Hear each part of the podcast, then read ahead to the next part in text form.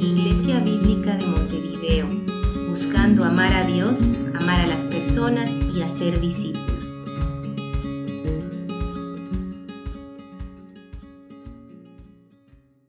Si tienen sus Biblias, quiero invitar que puedan abrirlas en Génesis 4. Y voy a leer a partir del versículo 1. Génesis 4, versículo 1.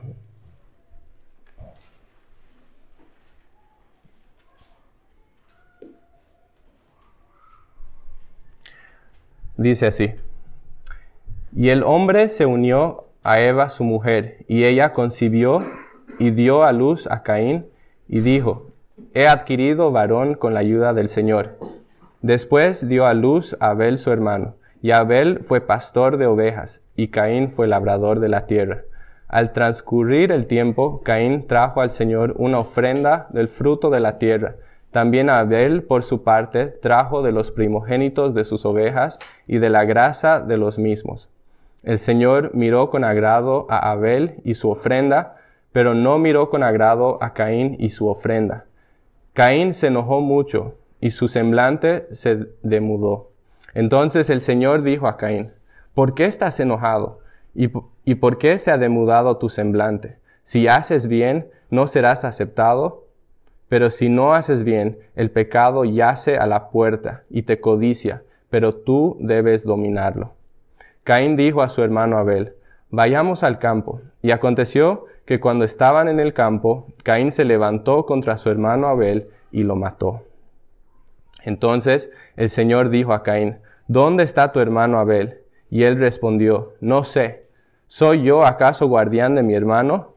Y el Señor le dijo, ¿qué has hecho? La voz de la sangre de tu hermano clama a mí desde la tierra. Ahora pues, maldito eres de la tierra que ha abierto su boca para recibir de tu mano la sangre de tu hermano. Cuando cultives el suelo, no te dará más su vigor. Vagabundo y errante serás en la tierra. Y Caín dijo al Señor, mi castigo es demasiado grande para soportarlo. Hoy me has arrojado de la superficie de la tierra, y de tu presencia me esconderé, y seré vagabundo y errante en la tierra. Y sucederá que, cuando, que cualquiera que me halle me matará entonces el Señor le dijo, no será así, pues cualquiera que mate a Caín siete veces sufrirá venganza. Y el Señor puso una señal sobre Caín para que cualquiera que lo hallara no lo matara. Y salió Caín de la presencia del Señor y se estableció en la tierra de Nod al oriente del Edén. Padre, te damos gracias por tu palabra y oramos y pedimos que nos hables esta mañana, eh, que tu espíritu guíe todo lo que, lo que diga, que tu espíritu guíe todo lo que pensamos mientras oímos tu palabra y, oramos que traigas convicción de, de pecado, que nos humilles bajo tu palabra y que nos ayudes a ver la verdad de tu palabra hoy. En nombre de Jesús. Amén. Seguramente han escuchado alguna vez la frase o el refrán que una manzana podrida pudre todo el cesto, ¿no es cierto? Y, y es una frase interesante porque lo que entendemos cuando escuchamos eso es que una pequeña mancha de podredumbre en una manzana no se queda conforme con ser una pequeña mancha. ¿no? Esa, esa pequeña mancha va a empezar a crecer, va a expandirse hasta apoderarse de toda la manzana. Y una vez que se ha apoderado de toda la manzana, no se conforma con eso, sino que sigue avanzando hasta infectar a todas las otras manzanas que encuentre en su camino. Y el pecado es como eso, es como esa podredumbre. El pecado nunca se conforma con ser algo pequeño. El pecado nunca se conforma con simplemente quedarse en un lugar. El pecado siempre quiere más pecado siempre quiere avanzar, quiere eh, conquistar nuevos territorios, quiere cruzar nuevas fronteras. El pecado que, que empezó en Adán y Eva, que hemos visto la última vez que hablamos de Génesis, no se quedó con Adán y Eva, sino que pasó a, su descendencia y cada vez quería apoderarse más y más de sus vidas. Y eso es algo que vemos muy claramente en este pasaje que hemos leído y, en el cual nos vamos a enfocar hoy. Eh, la historia de Caín y de Abel, la historia del primer asesinato en la Biblia. La historia empieza con una escena de gozo y de optimismo. ¿Es cierto? Hemos visto que eh, Adán y Eva se unen como pareja y el resultado de, de, su matrimonio son dos hijos que les nacen, Caín y Abel. Y la historia no nos da muchos detalles en cuanto a la infancia de estos, de estos niños. No sabemos cómo se, se criaron, no nos habla mucho de eso, pero sabemos que con el tiempo se fueron especializando en diferentes rubros de trabajo. Nos dice que Abel fue pastor de ovejas y Caín fue labrador de la tierra. En el versículo 3 nos presenta la ocasión que eh, desencadenó el trágico incidente eh, en el cual nos vamos a enfocar hoy. Versículo 3 dice que al transcurrir el tiempo, Caín trajo al Señor una ofrenda del fruto de la tierra, también Abel por su parte trajo de los primogénitos de sus ovejas y de la grasa de los mismos. El Señor miró con agrado a Abel y su ofrenda, pero no miró con agrado a Caín y su ofrenda. Eh, Caín se enojó mucho y su semblante se demudó. Entonces vemos que el, el, pasaje nos habla de que ambos hermanos trajeron una ofrenda al Señor. Lo más probable es que esto era justo después de un tiempo de cosecha y que ellos vienen delante del Señor con sus ofrendas y básicamente están agradeciendo a Dios por la provisión que Él les había dado.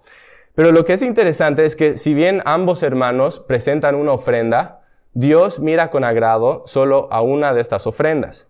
Y eso eh, inmediatamente hace que surja una pregunta en nuestras mentes. La pregunta es ¿por qué? ¿Por qué Dios acepta y mira con agrado la ofrenda de Abel y no mira con agrado la ofrenda de Caín? Y hay, muchas personas que, que eh, han propuesto la teoría que el problema acá es que Abel, o perdón, que Caín ofreció una ofrenda vegetal cuando tendría que haber traído un sacrificio animal, como la ley mosaica demanda. Pero hay algunos problemas con esa teoría. Y, y la primera, el primer problema es que en este punto de la historia, Dios todavía no había instituido las leyes ceremoniales que exigían sacrificios animales. Entonces hubiera sido un poco injusto que Dios exija o que, rechace una ofrenda si todavía no había puesto los parámetros de cómo tenía que ser esta ofrenda. El segundo problema es que aun cuando Dios establece e instituye la ley ceremonial, las ofrendas eh, vegetales eran parte de ese sistema. Si ustedes van a, a los primeros capítulos de Levítico, van a ver que hay algunas ofrendas, que se, describen diferentes tipos de ofrendas.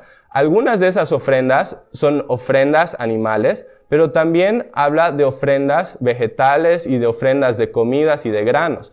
Y, y, Dios aceptaba todo eso. Entonces es un, poco dudoso de que el problema aquí haya sido que, que Caín trajo eh, algo vegetal en vez de algo animal. Porque incluso la palabra que se usa aquí para ofrenda es la que generalmente se usaba para describir las ofrendas vegetales. Entonces la pregunta es, ¿cuál es el problema? Y hay algunas pistas que encontramos aquí mismo en el texto. Básicamente hay dos problemas con la ofrenda que Caín trajo. En primer lugar, hay un problema con la ofrenda en sí. En segundo lugar, hay un problema con el corazón de aquel que trae la ofrenda. Entonces veamos primeramente cuál es el problema con la ofrenda. Si hacemos una comparación entre lo que ambos hermanos trajeron, vemos que hay un contraste en la calidad de lo que traen. Si se fijan, eh, Abel ofreció los primogénitos de sus ovejas y de la grasa de los mismos. En otras palabras, Abel trajo lo mejor. Es básicamente lo que nos está diciendo. ¿Por qué? Porque los primogénitos eran los animales más preciados. Y porque la grasa en esa cultura era la parte más selecta del animal. Entonces, básicamente nos está mostrando que Abel fue muy cuidadoso en tratar de agradar a Dios y de tratar de traer lo mejor que él tenía. Y decir, Dios, te voy a dar lo mejor porque eso es lo que tú mereces. Y en contraste con eso, Caín solo trajo al Señor una ofrenda del fruto de la tierra. ¿Ven la diferencia ahí? En el caso de, de Caín, no hay ninguna referencia a que Caín haya traído lo primero ni lo mejor. No hay ninguna mención de eso. Simplemente trae algo. Simplemente lo trae por traer. Y por lo tanto, mientras Abel se está siendo muy cuidadoso de dar a Dios lo mejor que puede dar, Caín simplemente cumple por cumplir. Simplemente lo hace porque hay que hacerlo. Pero como dije, hay, un segundo problema acá, que no, no es solo el, el problema con lo que ofrendan, sino que también hay un problema con el corazón de aquel que trae la ofrenda. Es muy común cuando estudiamos este pasaje que solo nos enfocamos en la ofrenda en sí. Y la, primera pregunta que, que, nos hacemos es, ¿qué tenía de malo la ofrenda de Caín? Pero algo que tenemos que ver es que el pasaje no solo hace hincapié en la ofrenda, sino que también hace hincapié en la persona que lo está ofrendando. Si se fijan nuevamente los versículos 4 y 5, ¿qué dice? Dice simplemente que Dios miró con agrado la ofrenda de Abel y que no miró con agrado la ofrenda de Caín? No, no dice eso. ¿Qué dice? Fíjense nuevamente. Dice, em, el Señor miró con agrado a Abel y su ofrenda. ¿Vieron eso? A Abel y su ofrenda. Pero no miró con agrado a Caín y su ofrenda. ¿Vieron eso? No, no, no solo habla de la ofrenda. En cada caso habla, menciona primeramente a la persona que trae la ofrenda y solamente después de eso habla de su ofrenda. ¿Y qué sugiere eso? Lo que esto nos sugiere es que el corazón de la persona que trae la ofrenda es igual de importante, por no decir más importante, que el objeto que está ofrendando. No podemos separar ambas cosas. Lo que hace que, que una ofrenda sea grata al Señor es que sea entregado desde un corazón recto delante de Él. Un corazón que ama al Señor y que lo está haciendo porque realmente lo aprecia. En el caso de Caín no había eso. Hebreos nos habla de que esta ofrenda no fue dada con fe y no fue dada con amor. Y puesto que no había ese corazón recto en Caín, su ofrenda no fue aceptada. Y esto es algo que nos tiene que servir de recuerdo para nosotros. Es algo que, que nos instruye a cada uno de nosotros. Que no podemos separar nuestra adoración de nuestra vida cotidiana son inseparables. No podemos separar lo que doy a Dios de quién soy como persona. No puedo pensar que puedo vivir toda la semana de lunes a sábado en una actitud de indiferencia total para el Señor y venir aquí el domingo y ofrecer algo que será agradable para Él. No puedo hacerlo. Mi corazón es inseparable de mi ofrenda y por lo tanto, si yo quiero realmente dar algo agradable al Señor, mi mejor ofrenda es un corazón recto delante de Él y que se ve de lunes hasta sábado, hasta domingo y todos los días de la semana. Pero eso estaba ausente en la adoración de Caín y por eso fue rechazado. Y la evidencia más grande acá de que el corazón de Caín no era recto delante del Señor es la respuesta que tiene cuando Dios lo confronta. ¿No es cierto? Porque en lugar de humillarse delante del Señor, en lugar de volver su corazón a Él, en vez de decir, Dios, perdón que te di una ofrenda mediocre, ¿qué hace? Se enoja, se enfurece, rechaza lo que Dios le está diciendo, finalmente mata a su hermano sin mostrar ni siquiera una señal de arrepentimiento. Y eso es la actitud de una persona endurecida y rebelde contra Dios. El versículo 5 dice, que Caín se enojó mucho y su semblante se demudó. Y fíjense que no dice simplemente que se enojó, dice que se enojó mucho. Y esto nos muestra la intensidad de la pasión que sentía, que realmente estaba enojado de lo que había pasado. Y eso es peligroso, porque en muchas instancias en la Biblia, el estar muy enojado es el preludio a un acto homicida. Hay muchas instancias en la Biblia donde cuando una persona está muy enojada, lo siguiente que sucede es que mata a alguien. Y es peligroso. Y por eso Dios viene a él en un acto de misericordia y le da una palabra de advertencia, que también es una advertencia para todos nosotros. Versículo 6. Entonces el Señor dijo a Caín, ¿por qué estás enojado? ¿Y por qué se ha demudado tu semblante? Si haces bien, no serás aceptado, pero si no haces bien, el pecado yace a la puerta y te codicia, pero tú debes dominarlo. Lo primero que vemos en estas palabras es misericordia. ¿Por qué? Porque es como si Dios dijera, mira Caín, tu ofrenda no fue aceptable, tu, ofrenda fue mediocre, pero aún así la historia no acabó. Todavía hay una chance para ti. Si haces lo correcto, no serás aceptado. Entonces, esencialmente le está dando una nueva oportunidad. Le está dando una oportunidad de arrepentirse y le está dando una oportunidad de volver su corazón a Él. Pero con esta, este acto de misericordia, al mismo tiempo, Dios da una advertencia, ¿no es cierto? Y le dice en el versículo 7, pero si no haces el bien, el pecado yace a la puerta y te codicia, pero tú debes dominarlo. Y, es interesante lo que Dios dice acá.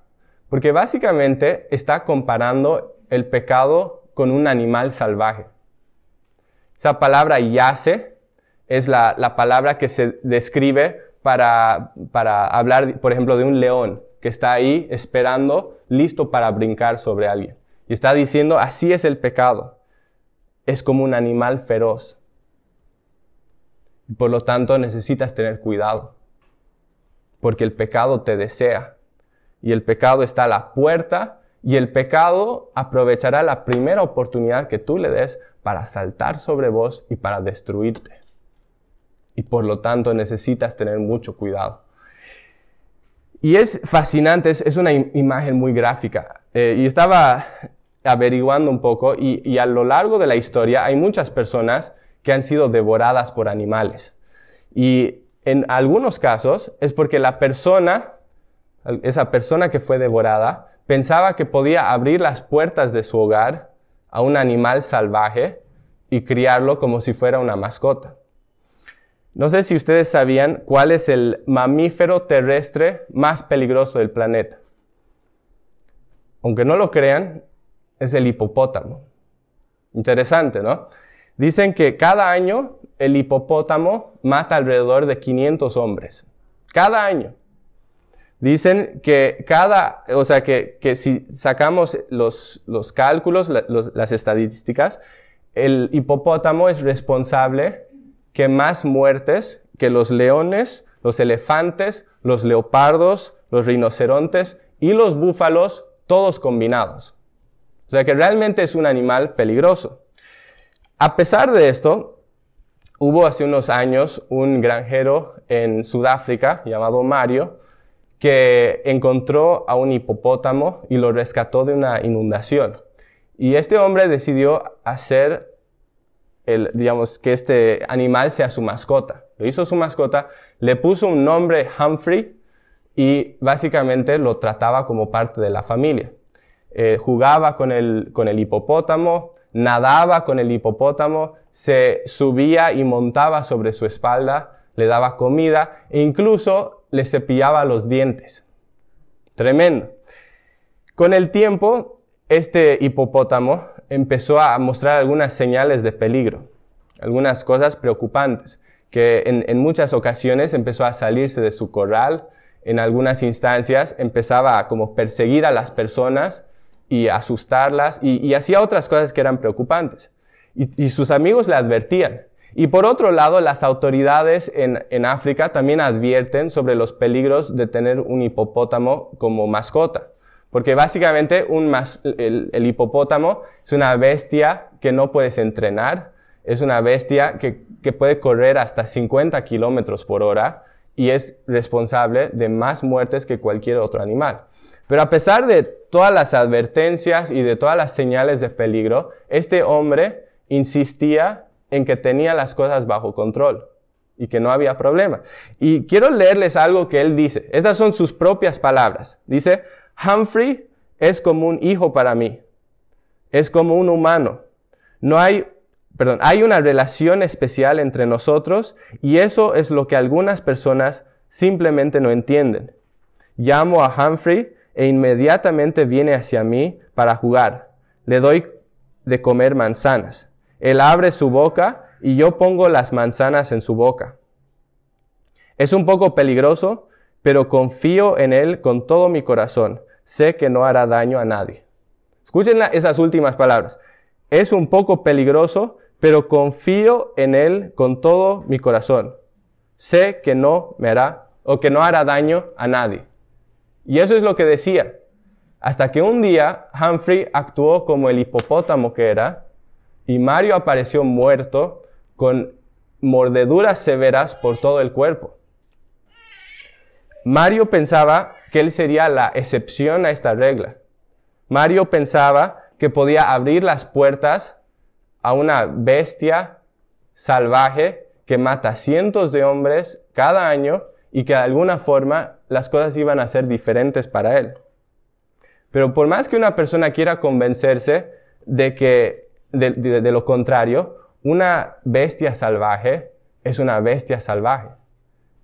Y cuando tú abres la puerta a una bestia indomable que tiene dientes filosos y que pesa más de una tonelada, estás invitando un desastre a tu vida. Y eso es lo que pasó con él. Y lo que este pasaje nos está diciendo es que el pecado es así. Es una bestia salvaje. Solo que es más feroz y es más peligroso y es más indomable que cualquier hipopótamo, que cualquier rinoceronte, que cualquier león, que cualquier jaguar. El pecado es mortal. Y lo que está diciendo Dios acá es, ten cuidado, ten mucho cuidado, porque el pecado aprovechará la primera oportunidad que tenga para destruirte. Lo hará, saltará sobre ti y te destruirá. Por tanto, no seamos como Mario. No pensemos que podemos controlar la bestia. No pensemos que podemos ser una excepción a la regla. Mata el pecado o el pecado te va a matar a ti. Eso es lo que decía John Owen. Y es una frase muy buena porque es muy cierta. Lamentablemente en la, la historia que nosotros estábamos viendo, Caín no escuchó esa advertencia. Caín dejó que el pecado se apodere de él y eso destruyó su vida. Versículo 8. Caín dijo a su hermano Abel, vayamos al campo. Y aconteció que cuando estaban en el campo, Caín se levantó contra su hermano Abel y lo mató. Acá la, narrativa avanza muy rápido. No nos da muchos detalles, no nos dice cómo mató a su hermano, si usó un palo, si usó una piedra, si lo ahorcó, no sabemos. Pero lo que sí sabemos es que Caín no se puso firme contra el pecado. Caín le dio el lugar al pecado en su vida y el pecado se apoderó de él. Y lo llevó de, de, que el pecado sea solo un pensamiento a que sea una acción concreta. Y lo que es muy fuerte acá es que mientras más pensamos en lo que Caín hizo, más eh, atroz se vuelve su crimen. ¿Por qué? Porque esto no era un crimen de pasión, como a veces llamamos, esos crímenes que, surgen por una pasión momentánea sin pensarlo mucho y que, no fue premeditado. Lo que vemos acá es un, es un crimen que fue cuidadosamente planeado y premeditado. ¿Por qué? Porque él engañó a su hermano, lo llevó a un lugar alejado para que pueda matarlo sin que nadie lo vea. Entonces es algo premeditado. Además de eso, no mató a un extraño. No era una persona cualquiera que, nunca había visto en su vida. Era un hermano. Era alguien con quien había pasado toda su vida. Además de eso, no lo ataca en defensa personal. Abel no le hizo nada. Era simplemente que Caín tenía envidia. Y no era algo que él hizo en ignorancia. Dios le había advertido, él sabía exactamente lo que estaba haciendo y entonces él fue culpable. Y entonces este, este evento, este suceso es un, un suceso extremadamente cruel y extremadamente deplorable. Y vamos a ver cómo se, se, desencadena todo esto. Versículo 9. Entonces el Señor dijo a Caín, ¿dónde está tu hermano Abel? Y él respondió, no sé. ¿Soy yo acaso guardián de mi hermano? Y el Señor le dijo, ¿qué has hecho? La voz de la sangre de tu hermano clama a mí desde la tierra. Ahora pues, maldito eres en la tierra que ha abierto su boca para recibir de tu mano la sangre de tu hermano. Cuando cultives el suelo, no te dará más su vigor. Vagabundo y errante serás en la tierra. Y Caín dijo al Señor, mi castigo es demasiado grande para soportarlo. Hoy me has arrojado de la superficie de la tierra, y de tu presencia me esconderé, y seré vagabundo y errante en la tierra, y sucederá que cualquiera que me halle me matará. Entonces el Señor le dijo, no será así, pues cualquiera que mate a Caín siete veces sufrirá venganza. Y el Señor puso una señal sobre Caín para que cualquiera que lo hallara no lo matara. Esa pregunta, ¿dónde está tu hermano? nos hace recuerdo a Génesis 3. ¿No es cierto? Porque en Génesis 3 Dios había hecho una pregunta similar. Le preguntó a Adán, ¿dónde estás? Y lo que vemos acá es que esa, esa similitud vincula ambas historias. Y vemos que el pecado de Caín tuvo sus antecedentes en el pecado de su padre. Cuando Dios hace esta pregunta, no la hace porque no sepa qué, sucedió. Al igual que en la, historia anterior, no, Dios no está preguntando esto porque no sabe la respuesta. Está preguntando porque le está dando a Caín la oportunidad de reflexionar sobre lo que hizo y de confesar su pecado. Sin embargo, Caín no lo hace. No aprovecha la oportunidad y no confiesa lo que hizo. Ni siquiera a regañadientes como lo hizo su padre. Ni siquiera hay eso.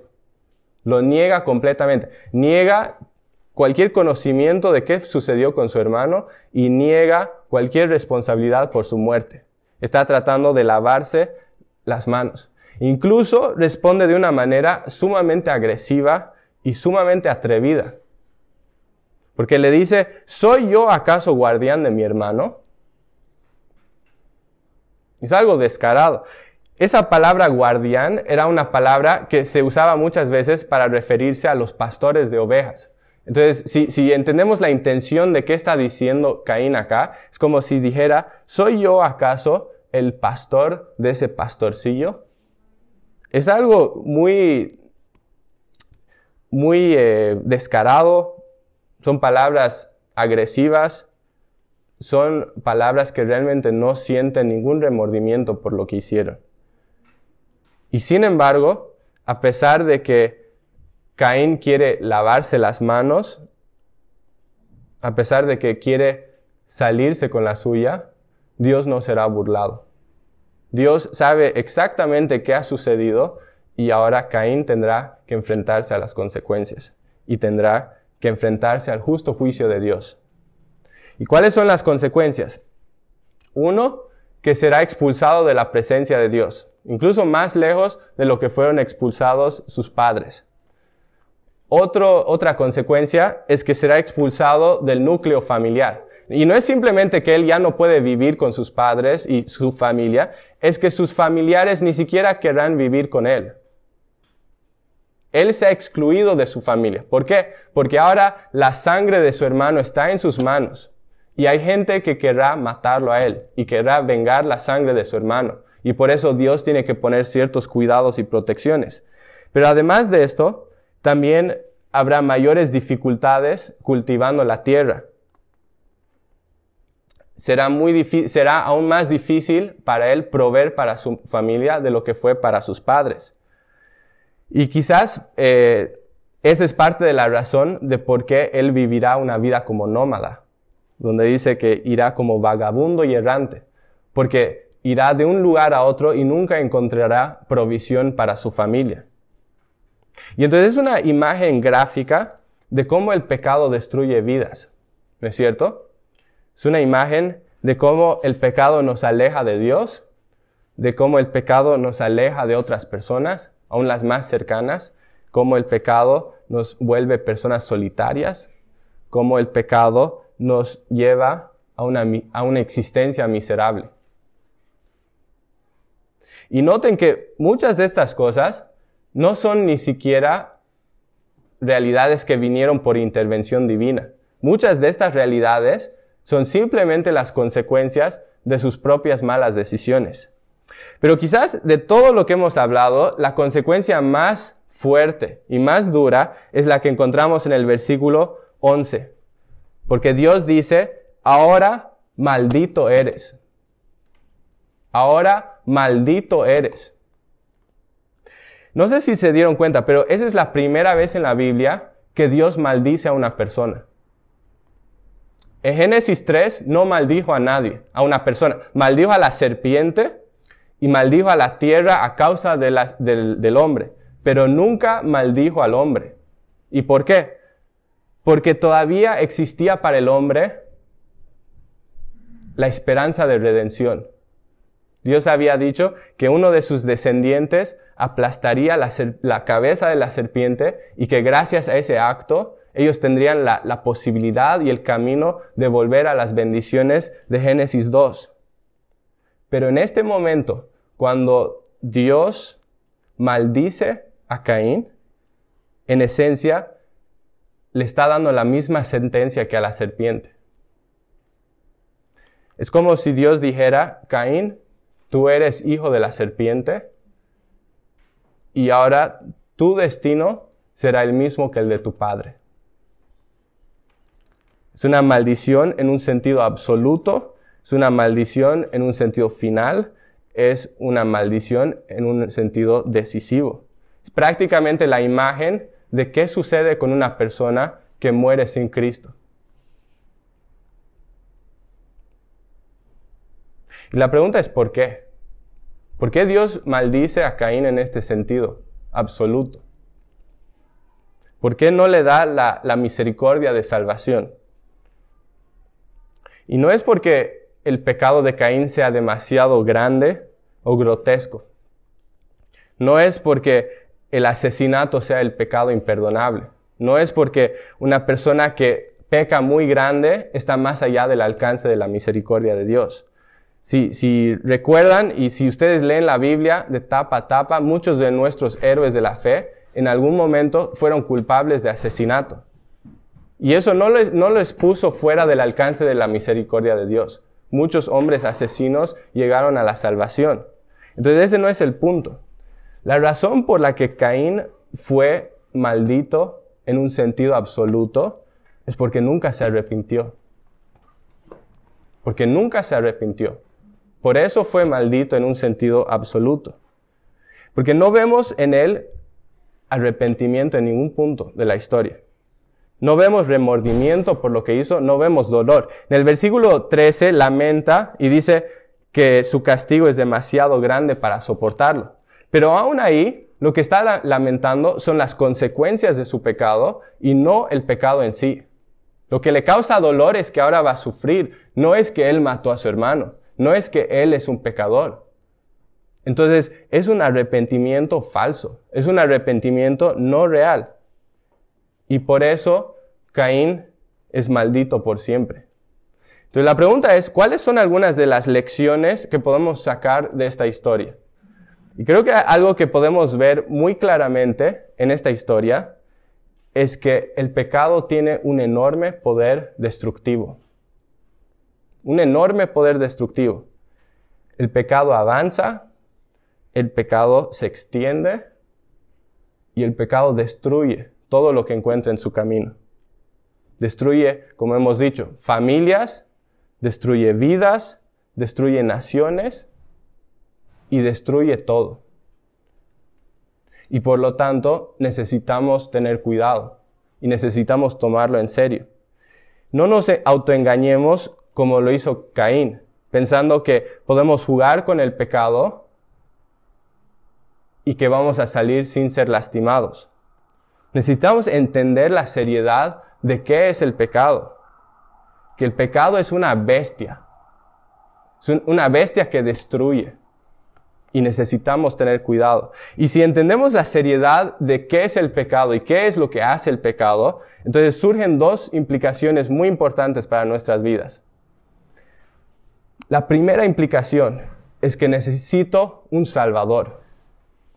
Esa es la primera implicación, que necesito un Salvador. Necesito a alguien que me rescate de las garras mortales del pecado. Y quizás esta mañana algunos de ustedes se dicen, pero yo no necesito un Salvador. Porque yo no he pecado en una forma grande.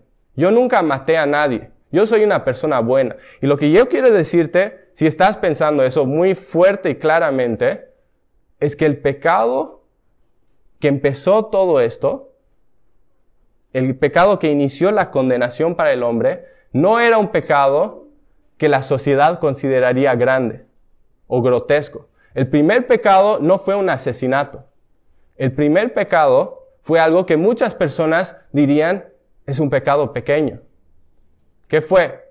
Fue que despreciaron a Dios, que despreciaron su palabra y que comieron una fruta prohibida. Eso fue lo único. Y muchas personas dirían, eso es pequeño. Y sin embargo, ese pecadito fue suficiente para condenar a la humanidad. Y lo que quiero decir muy fuerte y claramente hoy es, la misma sangre que corre por las venas de Adán o que corría por las venas de Adán, corre también por tus venas. Y el mismo pecado que condenó a Adán, te condena a ti. Desde el momento que pisaste esta tierra, te encontrabas en un camino peligroso cuyo destino final era el infierno y al menos de que te arrepientas de tu pecado y corras al único que te puede salvar, tú también serás maldito como Caín. Y por lo tanto, no hagamos lo que hizo Caín. No hagamos lo que hizo Caín. No desechemos la misericordia de Dios. No, despreciemos las oportunidades que Dios nos da para arrepentirnos de nuestro pecado y para volver nuestros corazones a Él. Cristo es el único que puede rescatarnos de la tierra de Nod y llevarnos de vuelta a la tierra de bendición. Y no importa cuán grande haya sido tu pecado, no importa cuán lejos hayas corrido de Dios, no estás más allá del alcance de su misericordia.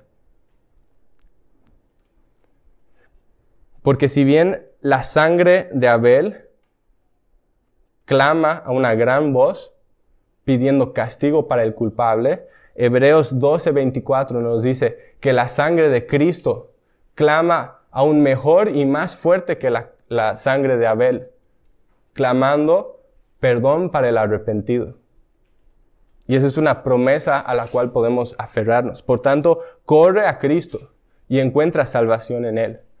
Pero hay una segunda implicación de todo esto para nuestras vidas si entendemos la seriedad del pecado y cuán destructivo es. Y es que una vez que hayas venido a Cristo para salvación, necesitas tomar en serio tu lucha contra el pecado. Necesitas tomar en serio la lucha contra el pecado. No seas permisivo con el pecado.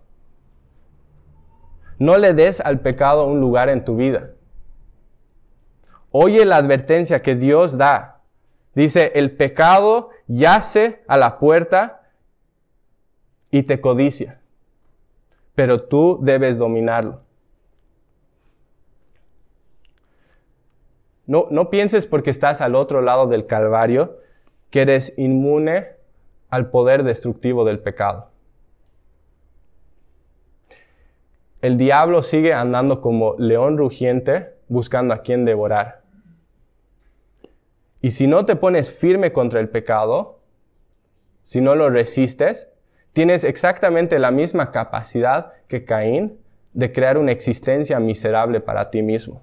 Por tanto, resiste el pecado, domina el pecado, toma en serio tu lucha contra el pecado y hazlo en las fuerzas que Dios te da por medio de su Espíritu Santo, porque eso será tu protección, porque eso será la evidencia de que verdaderamente eres salvo. No sigas el camino de Caín, porque ese camino no es el camino angosto que lleva a la vida. Toma el, el único camino que lleva a la vida, que es el camino que Cristo pone delante de ti. Padre, tu palabra es, es preciosa. Padre, a veces nos corta, a veces nos confronta, a veces lastima, a veces incomoda, pero es necesaria. Y Padre, entendemos que si hoy nos has confrontado con tu palabra, no es, no es porque nos desprecias, no es porque, porque quieras alejarnos, Padre, es porque tú eres bueno y porque sabes que hay un peligro real y porque quieres lo mejor para nosotros. Y te agradecemos por eso. Y Padre, quiero orar esta mañana por mis hermanos. Pido si, si hay alguien esta mañana que aún no te conoce, que aún no ha sentido esa convicción de pecado, si hay alguien aquí que todavía no, te ha entregado su vida, si hay alguien que todavía no ha corrido a los pies de Cristo, que hoy sea el día de salvación. Que entienda, Padre, algo que yo no puedo explicar. Y es que ese camino sin ti solo lleva a la miseria eterna. Y que puedan entender esto, Padre, que lo puedan creer, que puedan entender que tú eres la única esperanza y que puedan entregar su vida a ti. Y pido que hagas esa obra en la vida de la persona esta mañana que aún no te conoce y que traiga salvación a su vida. Y Padre, pido por todos mis hermanos que ya te han conocido, Padre, que también nos ayudes a creer esto, a creer que el pecado es destructivo, a creer que realmente hay un peligro y que podamos tomarlo en serio y que nos ayudes a batallar esto y no a bajar los brazos y a tomar la armadura que tú nos has dado y poder resistir los ataques del enemigo. Y Padre, pedimos que nos ayudes a perseverar en nuestra fe y a caminar con las fuerzas que tú nos das. Y oramos todo esto en el nombre de Cristo. Amén.